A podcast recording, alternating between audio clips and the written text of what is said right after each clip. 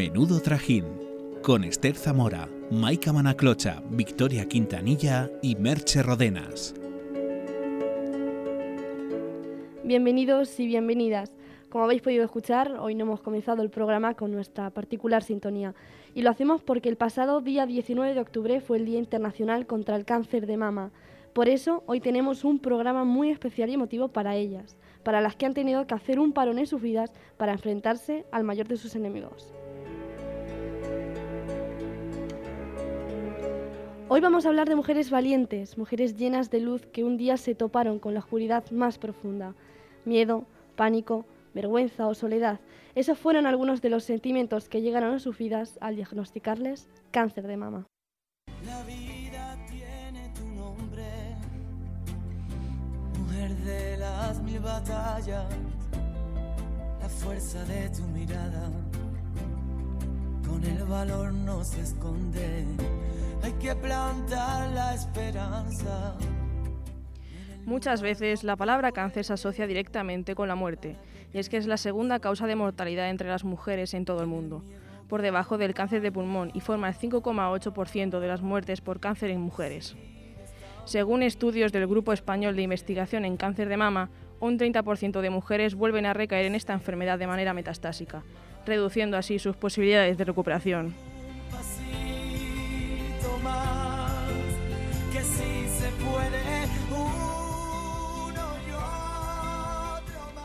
La esperanza nunca se pierde, y es que gracias a la investigación los tratamientos han ido evolucionando y proporcionando una mejoría notable. Afortunadamente, el año pasado, la Agencia del Medicamento de Estados Unidos dio luz verde a un nuevo tratamiento para el cáncer de mama metastásico. Una buena noticia que arroja luz a las mujeres que lo padecen, ya que esta devastadora dolencia suele tener un mal pronóstico.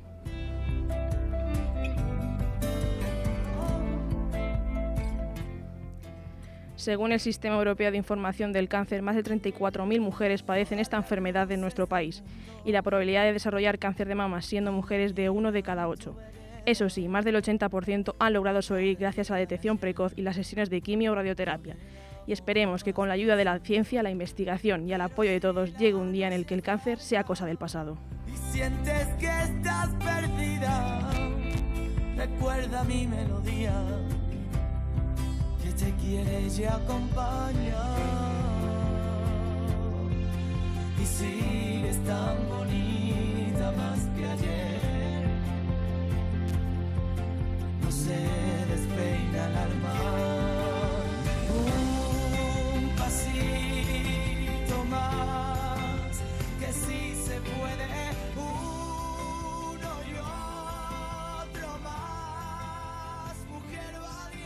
Síguenos en nuestras redes sociales, arroba menudo trajín barra baja. Como aves rapaces salimos de esta oscuridad. A más fuerte tu mano, más fuerte por ti mi verdad. Yo que nunca encontraba el descanso, en ti mi guerrero, la rueda de sueños nos hizo parar. En este programa hemos querido darles voz a las mujeres que se encuentran haciendo frente al cáncer de mama. Nos han contado su historia y cómo un diagnóstico les cambió la vida por completo. Ana Alarcón, de 32 años, fue diagnosticada de un carcinoma en la mama izquierda cuando tenía 27 años. En ese momento tuvo que hacer un parón en su vida para enfrentarse al cáncer de mama. Seis años más tarde sigue todavía haciendo frente a esta enfermedad tras haber pasado por quimioterapia, radioterapia, vacunas y tratamientos con pastillas e inyecciones para cortar su periodo ya que su tumor se alimentaba de estrógenos. Hemos podido hablar con ella y nos ha contado cuáles fueron los momentos más complicados de su tratamiento. Te llaman del hospital y lo último que esperas es que te digan tienes cáncer de mama con 27 años, pero fue como un jarro de agua fría, la verdad. No eres consciente de, de ello en esos momentos. Durante el transcurso del tratamiento, estas mujeres pasan largas horas e incluso días en el hospital recibiendo quimio y radioterapia. A la dureza de estos tratamientos se le suman los efectos secundarios como la caída del cabello, cambios en el peso, la pérdida del apetito o las náuseas. Estos síntomas también los sufren las mujeres con cáncer de mama metastásico. Pese a que no tiene cura, las personas que lo padecen pueden conseguir mantener estable la enfermedad y disponer de una calidad de vida. Ejemplo de ello es Mari Carmen Cogollos, que fue paciente de cáncer de mama y aunque logró superar la enfermedad, en el año 2018 le diagnosticaron cáncer de mama metastásico. Ella, como tantas otras, está al frente de esta batalla, que ha marcado un antes y un después en su vida. La gente, las enfermeras, ATS y médicos oncológicos siempre han estado a nuestro lado y con el mismo cariño y la misma generosidad que tienen tan especial. Con las largas estancias en el hospital que tienen que pasar las enfermas de cáncer, el personal sanitario de las plantas de oncología se convierte en una segunda familia para estas mujeres. Eugenia La Peña es auxiliar de enfermería y pasó un año en la planta de oncología del Hospital Universitario de Albacete. Ella es una de las personas que se encuentran al lado de la paciente en todo momento, convirtiéndose así en un apoyo fundamental casi sin darse cuenta. A pesar de la vocación que el personal médico posee, los días y turnos en estas plantas son muy duros para los especialistas que tratan a estos pacientes. Por supuesto que, que tenemos momentos de bajón, pero bueno, pero eso se compensa al ver que, son enfermos, eh, que luchan y luchan y son luchadores día tras día contra la enfermedad. Eh, si es verdad que son enfermos que pasan largos periodos de tiempo en planta, entonces es inevitable que no te afecten. ¿Por qué? Pues porque al final terminamos también convirtiéndonos en sus confidentes. Eh, nos cuentan cosas eh, de cómo se sienten, de tal. También el apoyo psicológico es muy importante. Aunque el personal sanitario esté al lado de la paciente, el papel de la psicología es crucial desde el momento del diagnóstico hasta que la enferma crea conveniente. Ana, además de padecer en primera persona el cáncer, ha tenido que ver a familiares pasar por el mismo proceso que ella. Por ello recurrió a un psicólogo para poder afrontar estos duros episodios de su vida. En principio no la necesité, pero luego eh, en casa también mi padre tuvo cáncer de pulmón y murió. Y mi madre también cáncer de mama. Entonces ya lo último sí que he necesitado ayuda. Por ello, Ana ha querido mandar un mensaje para todas aquellas que se encuentran haciéndole frente, para demostrar y reivindicar que no están solas. Pues le diría que luche, que sume momentos y que la vida es muy bonita si así decidimos verla. Vivir el día a día y no dejar de sonreír y de querer a la gente que nos quiere.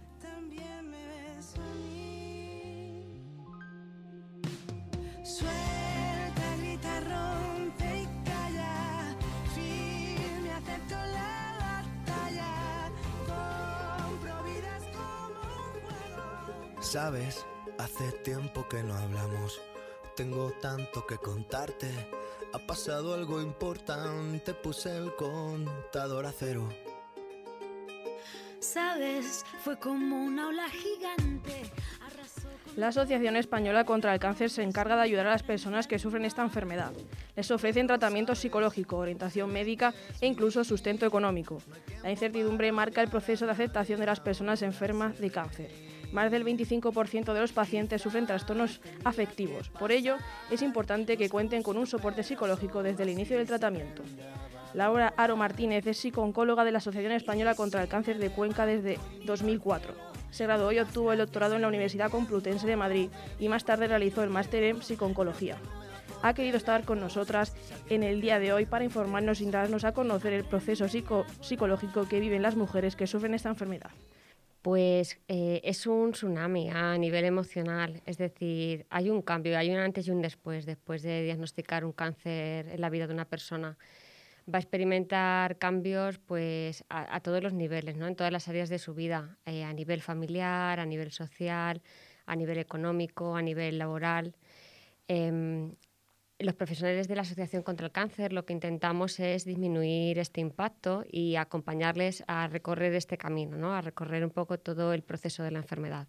Bueno, dinos también un poco qué papel hace eh, la psicooncóloga en la vida de una mujer con cáncer de mama. El papel del psicooncólogo, eh, como os decía, es em, poder orientar y asesorar a cualquier paciente de cáncer, ¿vale? En este caso eh, especificamos cáncer de mama, pero sería cualquier tipo de, paciente que va a ser diagnosticado de un cáncer y también a la familia.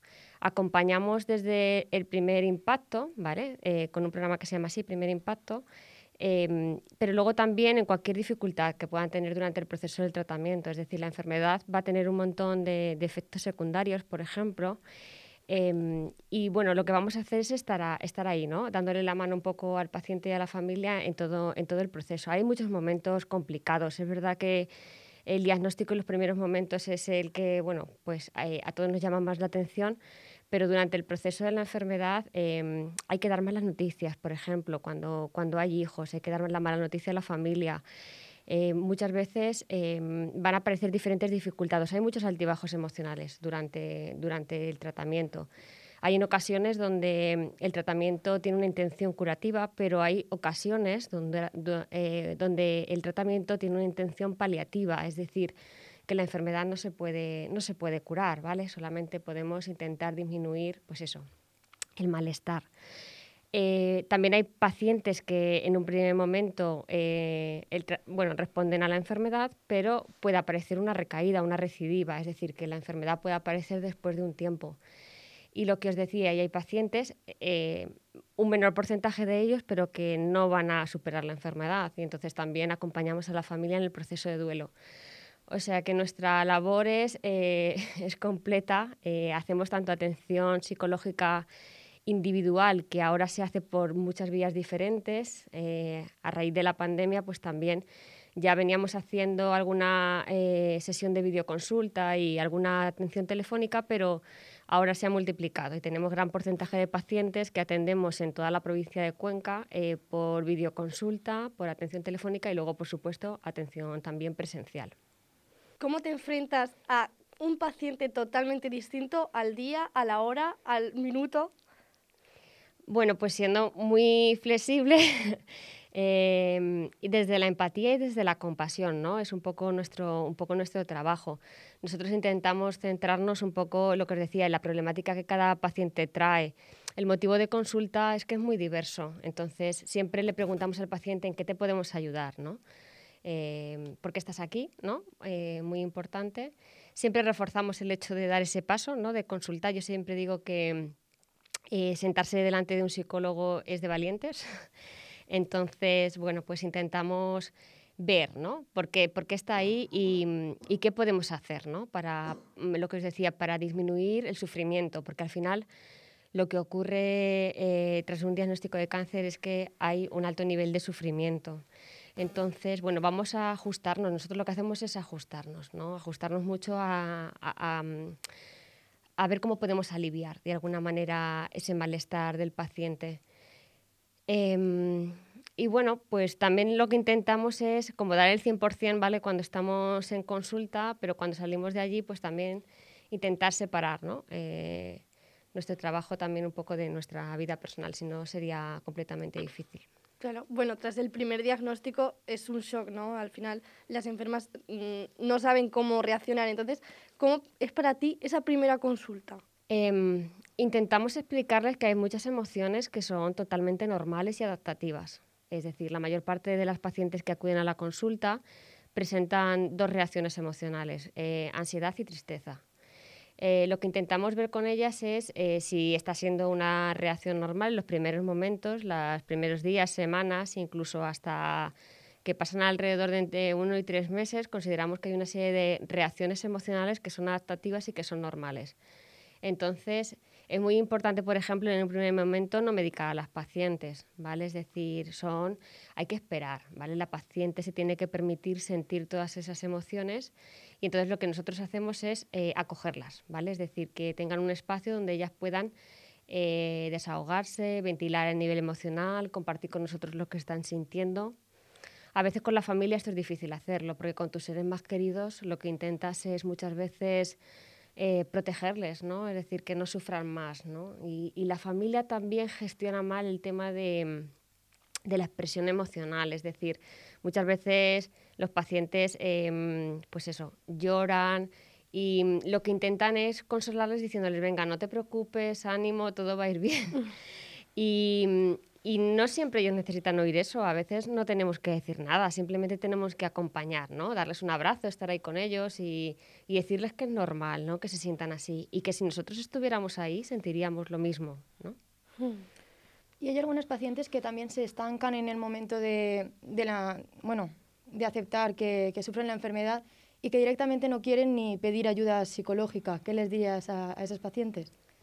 Pues respeto absoluto, ¿no? Creo que no se puede forzar a nadie a... Esto no funciona. Mira, nos ha pasado muchas veces que vienen familiares a decirnos que creen que a su marido, a su hija, a alguien de la familia no le haría falta esta atención. Pero no funciona, ¿vale? Que traigan a la gente de la mano forzada. Lo que funciona es que eh, el paciente identifique que tiene un problema y que necesita ayuda. Eso es cómo funciona. Entonces, las personas que se estancan les diría que, mm, eh, que estamos ahí, ¿no? que las puertas están abiertas, en nuestro caso de la asociación, ¿vale? para poder acogerles cuando ellos eh, así lo sientan.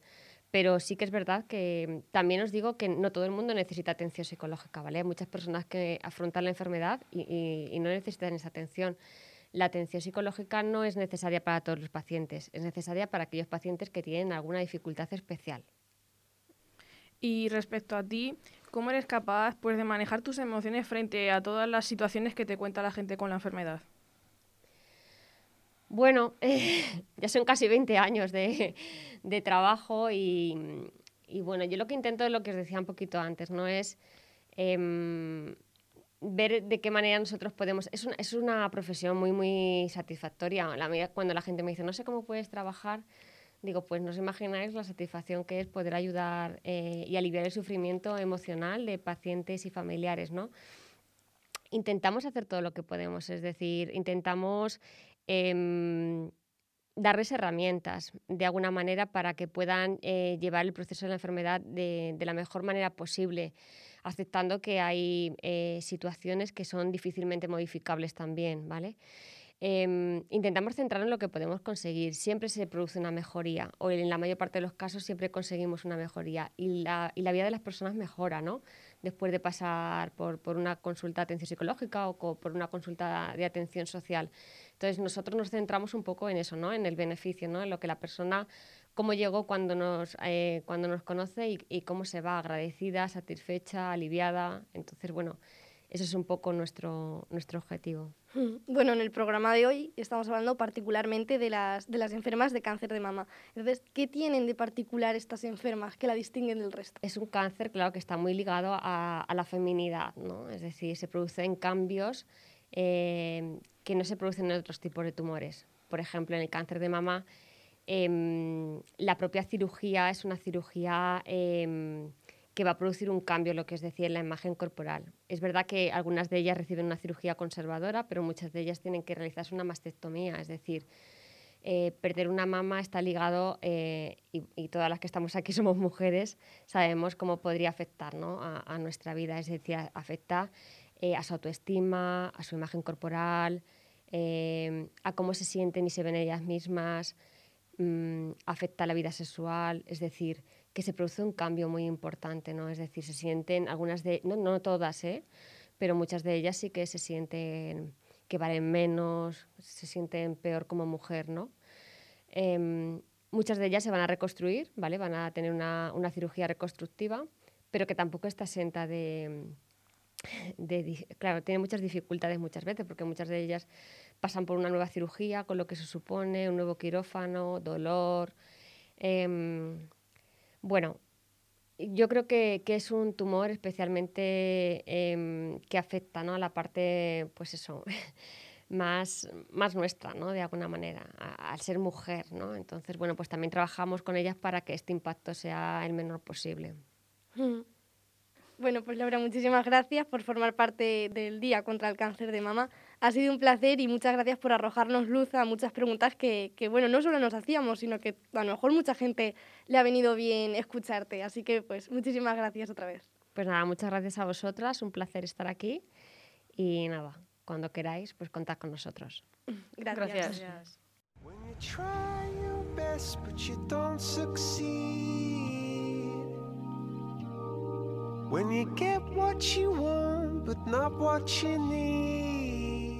Nosotras mismas también podemos autoexplorarnos y así prevenir un tardío diagnóstico que en muchos casos puede costarnos la vida. Cuéntanos, Merche, ¿cómo podemos hacerlo? Pues a partir de los 16 años es crucial que las personas nos autoexploremos para poder localizar posibles anomalías como la formación de hoyuelos, arrugas o bultos en la piel. También podemos encontrarnos con un cambio de posición de un pezón o pezón invertido, el cual se encuentra metido hacia adentro en lugar de sobresalir. Además, son comunes las rojeces, el dolor, sarpullidos o inflamaciones.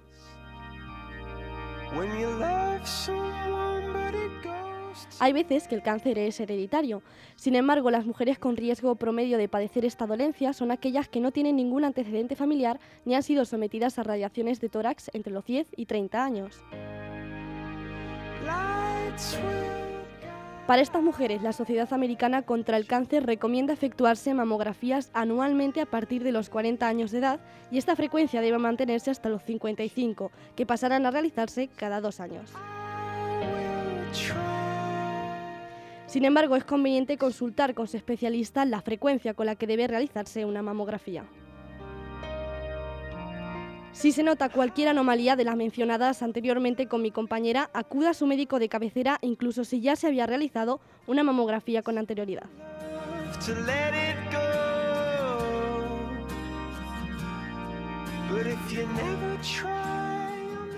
Menudo trajín.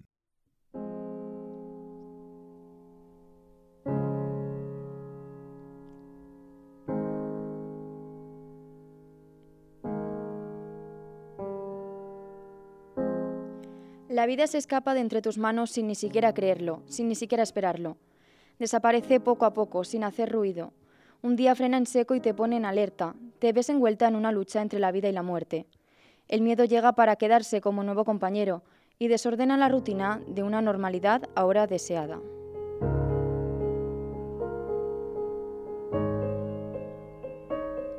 Un nudo en la garganta, miradas de no sabemos qué va a pasar, coger con fuerza la mano de un familiar, los abrazos eternos que no quieres soltar. Nunca estás preparada para luchar una batalla de tales características, pero quiero dejar clara una cosa. Jamás ha sido una lucha entre la enferma y la enfermedad. Las mujeres que padecen cáncer de mama pelean por seguir viviendo, por acariciar el día a día, por sentir que nada está perdido. Y no, no pierden si no consiguen superarla.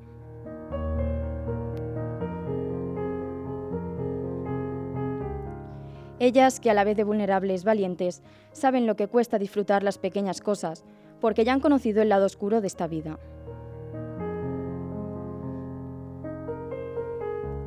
El cáncer de mama esconde muchas realidades, cambia el concepto de la vida, de la muerte, del aquí y el ahora. Una realidad oculta bajo sonrisas teñidas de rosa. Pintemos el mundo de rosa por la investigación, la inversión, el progreso, por los tratamientos que ayudan a que estas mujeres sigan adelante porque nunca será suficiente, y menos si no alzamos la voz.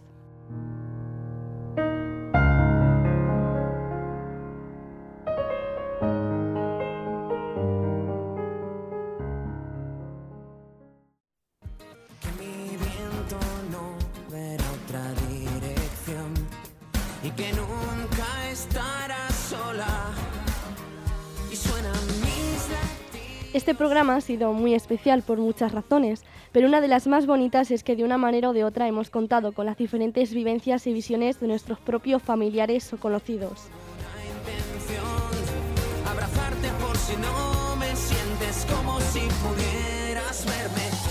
Este especial ha sido por y para vosotras. Desde Menudo Trajín os brindamos todo nuestro apoyo para que no os sintáis nunca solas ni vulnerables porque sois el claro ejemplo de llevar por bandera el disfrutar de las pequeñas cosas de la vida.